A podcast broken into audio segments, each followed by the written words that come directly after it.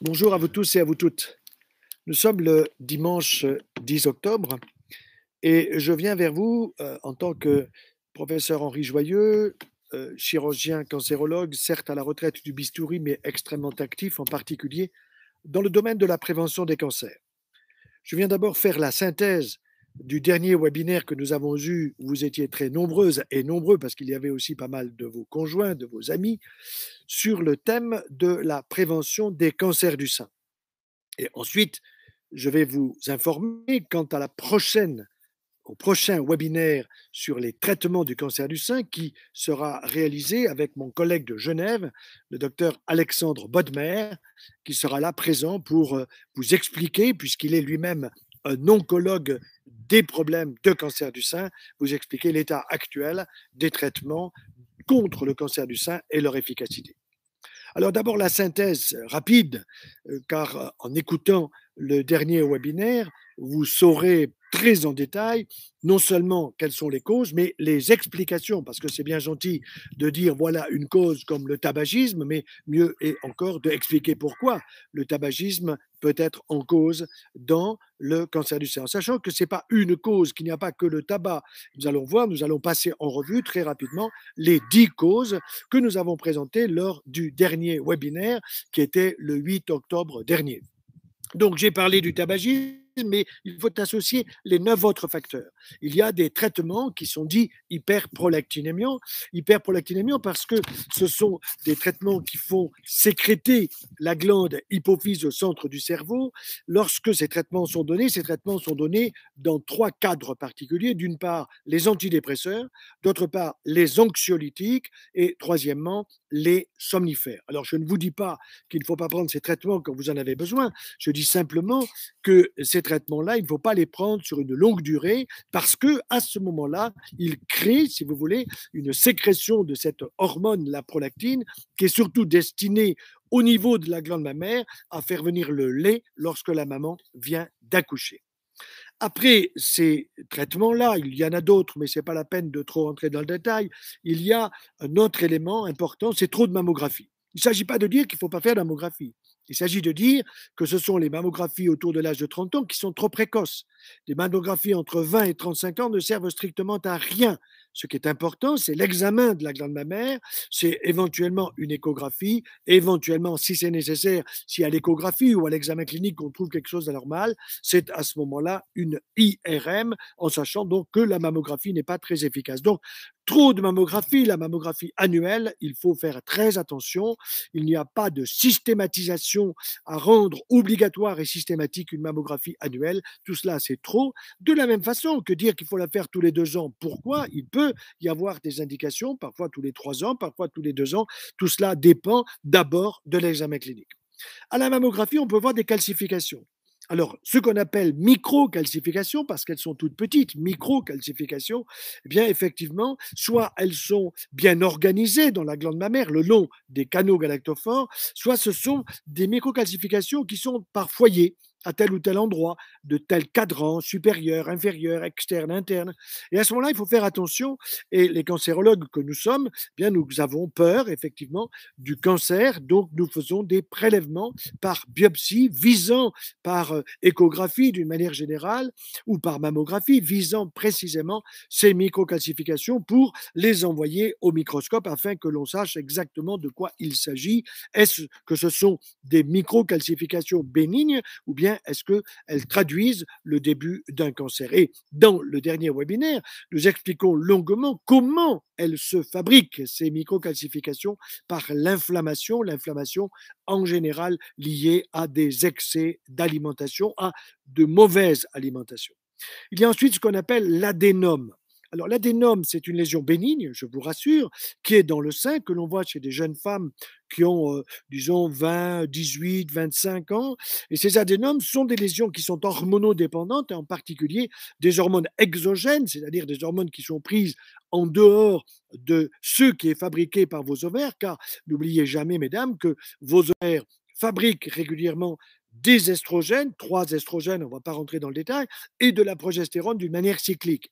Et donc, quand il y a une réduction de la sécrétion par vos glandes hormonales par l'intermédiaire et du fait de la prise de hormone de substitution, car la pilule, c'est une hormone de substitution qui remplace tout simplement le fonctionnement des ovaires.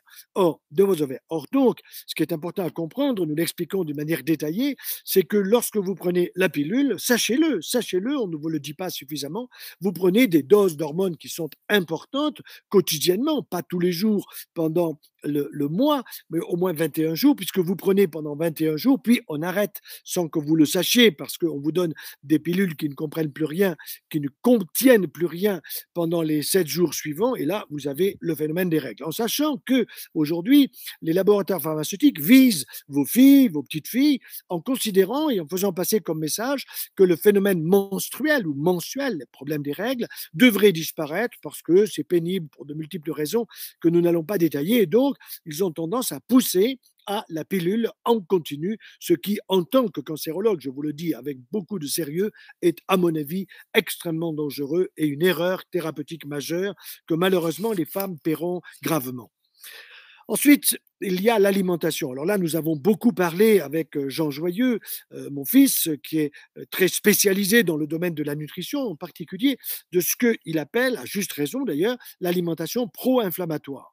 Cette alimentation pro-inflammatoire est créatrice d'inflammation, inflammation dans différentes parties du corps, ça peut être vos articulations, ça peut être pour un monsieur sa prostate, ça peut être au niveau musculaire, ça peut être à tout niveau, mais chez la femme, eh bien cette alimentation pro-inflammatoire, il faut le savoir, elle crée souvent par une consommation excessive de produits sucrés en particulier, pas de produits gras, je parle de produits sucrés, elle crée un mauvais gras et ce mauvais gras fait que à ce moment-là, ce tissu gras joue un rôle hormonal négatif.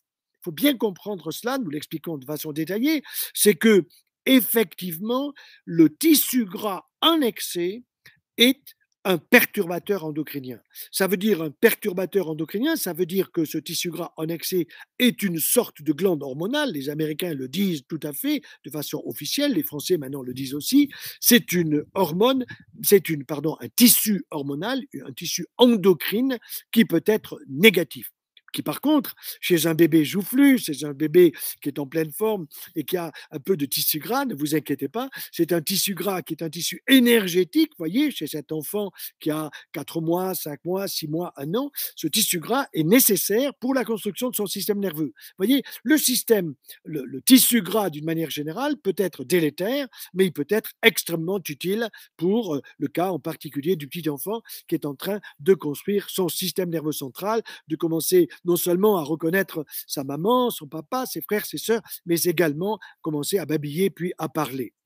Donc l'alimentation joue un rôle très important. Il faut ajouter que quand il y a une suralimentation, qui est une dysnutrition, une nutrition qui est un petit peu perturbée, eh bien, il y a aussi associé souvent une sédentarité.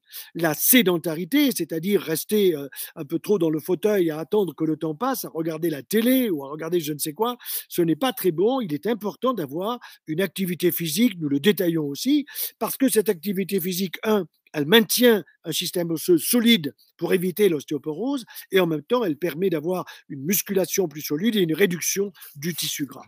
Enfin, il faut parler des hormones, hormones exogènes, que l'on prend à la ménopause et qu'on appelle le traitement hormonal substitutif de la ménopause, auquel je suis opposé totalement sur une longue période, mais pas opposé sur un temps court pour faire passer les troubles pénibles de la ménopause que l'on observe, tels les bouffées de chaleur, la sécheresse. Je ne vais pas vous faire des détails, nous en parlons, longuement dans le webinaire. Et il y a aussi, face à ce THS, qui est en réalité la prolongation de ce qui a été pris comme hormone dans un cadre contraceptif, c'est-à-dire la pilule d'une manière générale, le stérilet hormonal, tout cela, ce sont des hormones exogènes qui, prises un court temps, ne sont pas dangereuses, mais prises sur une longue période de temps, sur plus de 5 ans, 10 ans, 15 ans, 20 ans, et quand nous interrogeons une femme atteinte du cancer du sein, nous voyons malheureusement des prises extrêmement prolongées Pourquoi? Parce que ce n'est pas la faute de ces femmes, c'est qu'elles n'ont pas été averties, ni évidemment par ceux qui fabriquent ces médicaments qui ont intérêt à ce qu'ils soient consommés, ni par les gynécologues qui sont euh, dans des consultations trop rapides, peut-être parce qu'ils n'ont pas le temps, mais surtout qu'ils n'expliquent pas et qui simplifient soi-disant leurs ordonnances avec je vous prescris, voilà, et on n'en parle plus. En sachant que le gouvernement, encore récemment, à mon avis, a fait une faute importante, c'est de considérer qu'il n'y avait plus du tout à la payer entre l'âge, je crois, de 15 et 25 ans. Tout cela n'a absolument aucun sens. Sinon, essayer de faire plaisir sans expliquer quoi que ce soit sur ce qu'on a appelé à un moment le passe contraceptif. Tout ce que je viens de vous dire, c'est de l'épigénétique. Et ce mot épigénétique a un sens parce que c'est épi, c'est autour de la génétique. Par contre, nous le disons dans le webinaire du 8 octobre dernier que vous pouvez toutes écouter ou réécouter, eh bien, il y a la génétique du cancer du sein avec au minimum deux gènes du cancer du sein, l'un qu'on appelle BR qui veut dire breast ou sein en anglais, BRCA, CA ça veut dire cancer 1 numéro 1, c'est le premier gène du cancer du sein, BRCA1 ou le deuxième BRCA2 avec le danger qui n'est pas seulement sur le sein. Pour le BRCA1, c'est 80% de risque de cancer du sein chez une femme porteuse de ce gène, entre l'âge grosso modo de 20 ans et un âge extrêmement avancé. Le BRCA2, c'est moins, c'est moins, c'est à peu près 45-50% de risque, pas de chance, de risque, avec malheureusement le risque de cancer de l'ovaire. Donc tout cela, ce sont des notions importantes qui sont expliquées dans le webinaire du 8 octobre dernier. Alors le 22, c'est-à-dire le prochain, pardon, le 13, excusez-moi, le 13 octobre, eh bien, le prochain webinaire sera, comme je l'ai dit au début, avec le docteur Alexandre Bodmer, qui m'a donné son accord pour que nous puissions être ensemble, de telle façon que vous puissiez, vous et moi, lui poser des questions sur le traitement actuel du cancer du sein. Il vous parlera et je vous parlerai en tant que chirurgien, puisque j'ai opéré énormément de femmes atteintes de cancer du sein, soit avec une chirurgie qui est partiel, soit avec une chirurgie totale, on parle alors de mastectomie. Et puis, nous parlerons évidemment de la radiothérapie, de la chimiothérapie, de l'immunothérapie et des traitements de confort, des traitements complémentaires pour supporter ces chimio, immunothérapies, radiothérapies, qui sont quand même, il faut le dire, des traitements lourds. Donc, je vous donne rendez-vous pour toutes ceux et celles qui sont intéressés le 13 octobre à 20h30 jusqu'à 22h30, donc pendant deux heures vous pourrez poser toutes les questions. Je vous rappelle que nous sommes dans le cadre du euh, mois d'octobre du cancer du sein et qu'il est donc extrêmement important que vous soyez informés au maximum, le mieux possible, et que nous puissions répondre à toutes vos questions.